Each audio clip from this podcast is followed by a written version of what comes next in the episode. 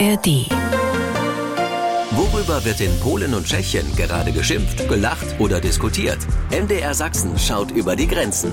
Mensch Nachbar. Ein Podcast von MDR Sachsen. Nachbarschaft ist ja eine zarte Pflanze und die will gepflegt sein. Machen wir auch dieses Jahr wieder, fest versprochen an dieser Stelle. Deshalb willkommen zu dieser ersten Runde Mensch Nachbar 2024. Ich bin Jan Kummer und grüße ganz herzlich Petr Kupfer in Liberec. Hallo.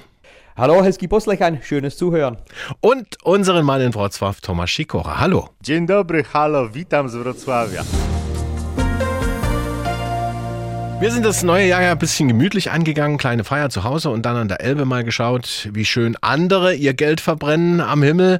Wie seid ihr beiden denn reingerutscht in das neue Jahr? Äh, ja, es war sehr zweifelhaft in Tschechien. Nach den äh, tragischen Ereignissen in der Karls-Universität in Prag hat ja der Innenminister den Leuten empfohlen und sie gebeten, keine Böller und Knaller zu verwenden. Und äh, für viele möchte gern Freiheitskämpfer war es ein Grund, sich doppelt zu viele zuzulegen. Lustigerweise sind es meistens die Menschen, die jammern, dass alles so wahnsinnig teuer geworden ist. Und so gab es äh, trotz allem auch in Tschechien eine Knallerei und Böller Knöderei ins neue Jahr. Und ich, ja, wie jedes Jahr, habe eine Show in Karlsbad moderiert. Also für mich war es eigentlich äh, ein Eintritt ins neue Jahr, der äh, komplett voller Arbeit war. Also, Bertolt hat gearbeitet. Thomas, wie war es äh, bei euch, bei dir in Polen? Äh, richtig, also ich habe ein schönes Beispiel. Wenn man bei YouTube Görlitz Gorzelec Silvester eintippt, sieht man ein 40-sekundiges Video eines deutschen Teenagers, äh, der im sechsten Stock eines Wohnblocks in Görlitz wohnt und das Silvester um Mitternacht in beiden Städten zeigt. Auf der deutschen Seite erscheint nur selten mal eine einsame Rakete. Auf der polnischen Seite sieht alles so aus wie eine Riesenparty zur Jahrhundertswende. Wenn man also die Tiefe der Geldbeutel anhand des Silvester Silvesterfeuerwerks beurteilen würde, dann wohnen in Sgorzelec nur Superreiche. also, auf ein neues Jahr uns allen und über gute Vorsätze bei unseren Nachbarn, da reden wir gleich. Mehr Geld sparen, mehr Sport treiben und gesünder leben. Das sind laut Statistikunternehmen Statista die Top 3 der guten Vorsätze für 2024 hier bei uns in Deutschland. Viel Zeit mit den Nachbarn verbringen ist ja unser Dauervorsatz sowieso, aber jetzt mal Spaß beiseite. Wir gleichen jetzt mal ab, wie das bei unseren Nachbarn so ist. Thomas Schikora, sag uns doch mal, was sich die Polen so vorgenommen haben jetzt für dieses Jahr. Erstens gibt es in diesem Jahr weniger Menschen, die überhaupt Vorsätze für das neue Jahr haben. Nur einer von fünf Polinen und einer von vier Polen. Wenn wir uns äh, etwas vornehmen, dann wollen wir als erstens mehr Sport treiben. An zweiter Stelle steht das Abnehmen, an dritter Geld zu sparen. Ich erinnere die deutsche Liste, äh, wie er gerade gesagt hat, die genau umgekehrt angeordnet ist. Eben. Das ist meiner Meinung nach erstaunlich, äh, denn allgemein gesprochen hat ein Viertel der Polen überhaupt keine Ersparnisse. Äh, und trotzdem wollen wir nicht sparen, zumindest nicht an der ersten Stelle. Aber als Polen scheinen wir ähm, einen besonderen Vorsatz zu haben. In Polen sind die die Wünsche, die wir für das äh, neue Jahr haben, do siego roku. Also genau übersetzt, bis zum nächsten Jahr. Mit anderen Worten, wir wünschen uns und anderen nicht Gesundheit, nicht Geld, sondern einfach, dass man den nächsten Silvesterabend noch erlebt. Das ist alles und das war's. Das hoffen wir auch. Und Peter Kumpfe hat sich südlich von uns sozusagen mal umgehört. Was sind denn so die Vorhaben oder die Vorsätze der Tschechen für 2024? Da es keine offizielle Statistik gibt, habe ich mich einfach in meinem Freundeskreis umgehört. Und seit äh, vielen Jahren geben sich sehr viele Tschechen überhaupt keine Vorsätze, ja, weil die meisten Vorsätze ja irgendwann äh, zwischen Januar und Februar wieder vorbei sind. Äh, aber äh, top oben ist mit irgendetwas aufzuhören hören. Äh, also ich äh, höre auf mit dem Rauchen, mit dem Trinken, mit dem zu viel fettes Essen und mit irgendetwas anzufangen. Also ich fange an mit Sport, ich werde jetzt regelmäßig mehr laufen, ich werde und so weiter. Also die klassischen, klassischen äh, Vorhaben für dieses neue Jahr auch in Tschechien. Also nichts Besonderes und nichts, was irgendwie wesentlich anders wäre als in Deutschland oder Polen. Also so viel zu den guten, ja schon fast traditionellen Vorsätzen, auch in diesem Jahr. Und gleich kommen wir aber noch zu einem viel weitreichenderen Vorsatz in Tschechien. Das ist Mensch Nachbar hier bei MDR Sachsen, unser Blick nach Tschechien und Polen. Und fast 20 Jahre sind sie ja jetzt schon in der EU, aber den Euro, den haben sie noch nicht. Jetzt aber hat der tschechische Präsident Petr Pavel in seiner Neujahrsansprache konkrete Schritte zur Euro-Einführung angekündigt. Ein genaues Zieldatum aber offen gelassen, Petr. Warum gerade jetzt wieder so ein Bekenntnis zum Euro bei euch? Also das war schon überraschend, dass dieses Bekenntnis zu Euro gerade vom Präsidenten kam. Aber äh, ehrlich gesagt, überraschend war die gesamte Ansprache des Präsidenten, denn in den letzten zwei äh, Wahlperioden waren wir es gewöhnt, dass der Präsident alle um sich beleidigt, etwas möchte gern Witziges sagt, aber inhaltlich eher flach bleibt. Äh, also nicht nur das Bekenntnis zum Euro hat uns überrascht, aber auch äh, zum Beispiel Akzent an junge Leute. Also in den letzten 20 Jahren hat junge Leute eigentlich kein Präsident so richtig richtig angesprochen. Und so stehen wir da und sind irgendwie etwas überrascht. Ja, also, wie haben denn jetzt die Tschechen konkret auf diese Ankündigung, man will nun doch vielleicht äh, in den Euro rein, äh, reagiert? Äh, ja, äh, es ist eine äh, breite Diskussion entfacht. So wie jeder Tscheche ein Fachmann auf Corona, Eishockey und Fußball war, ist jetzt jeder ein Wirtschaftsexperte. jetzt aber im Ernst.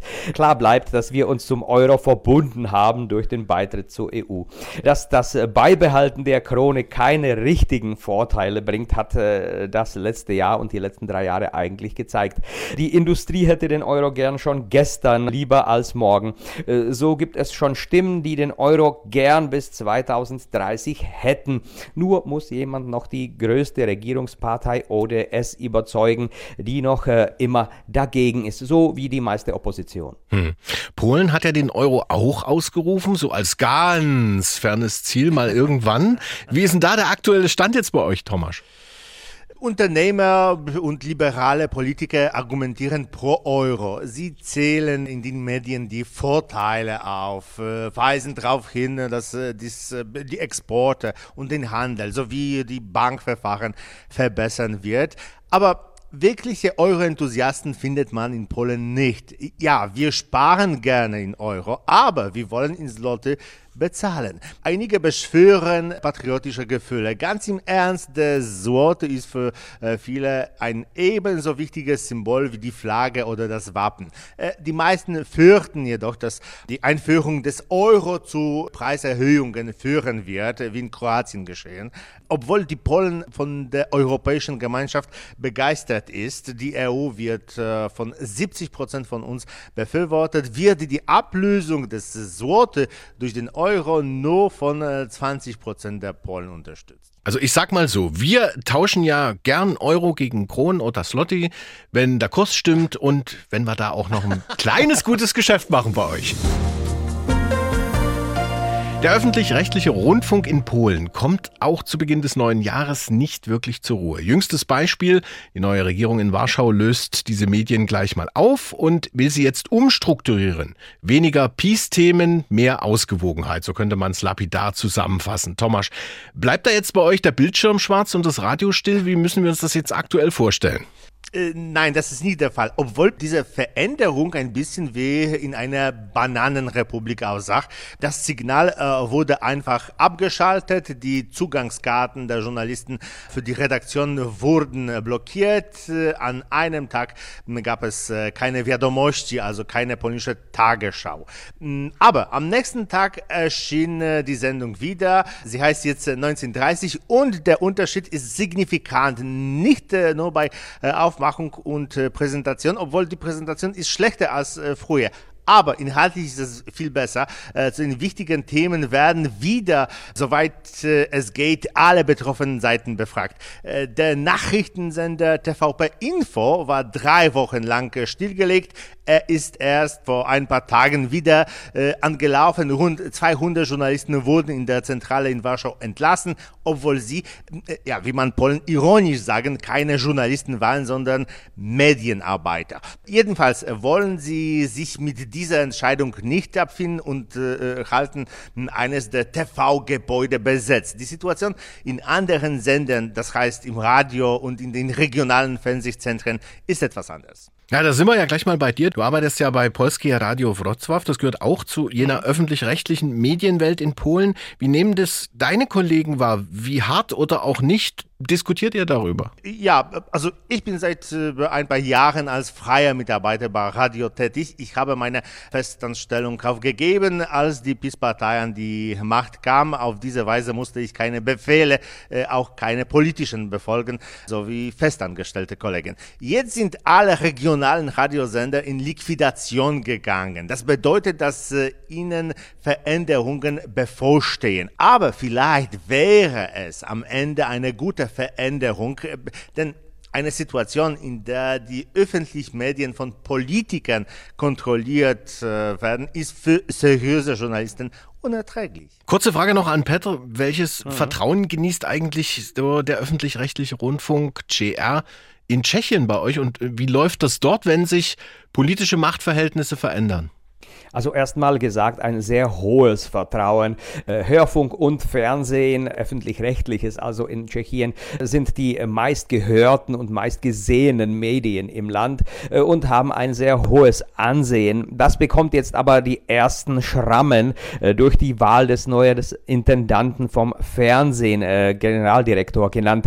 Jan Socek hat ein sehr offenes Verhältnis zu Russland und die Wahl der Gesprächspartner im Nachrichtenkanal der letzten Wochen zeigt, dass als Gäste nicht nur die Oppositionellen eingeladen werden, sondern auch äh, ja, sehr dubiose Personen.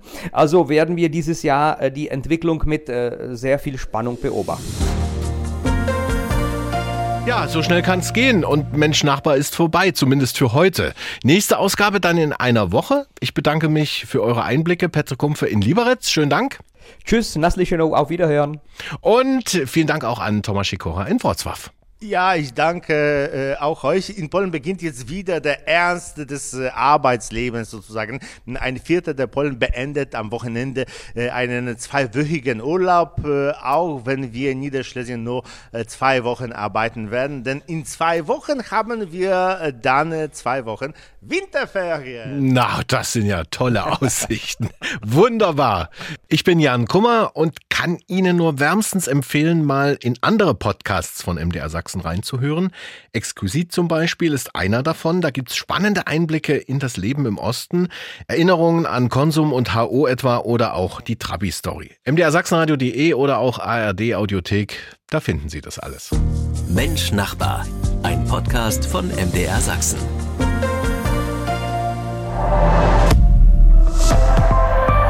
ARD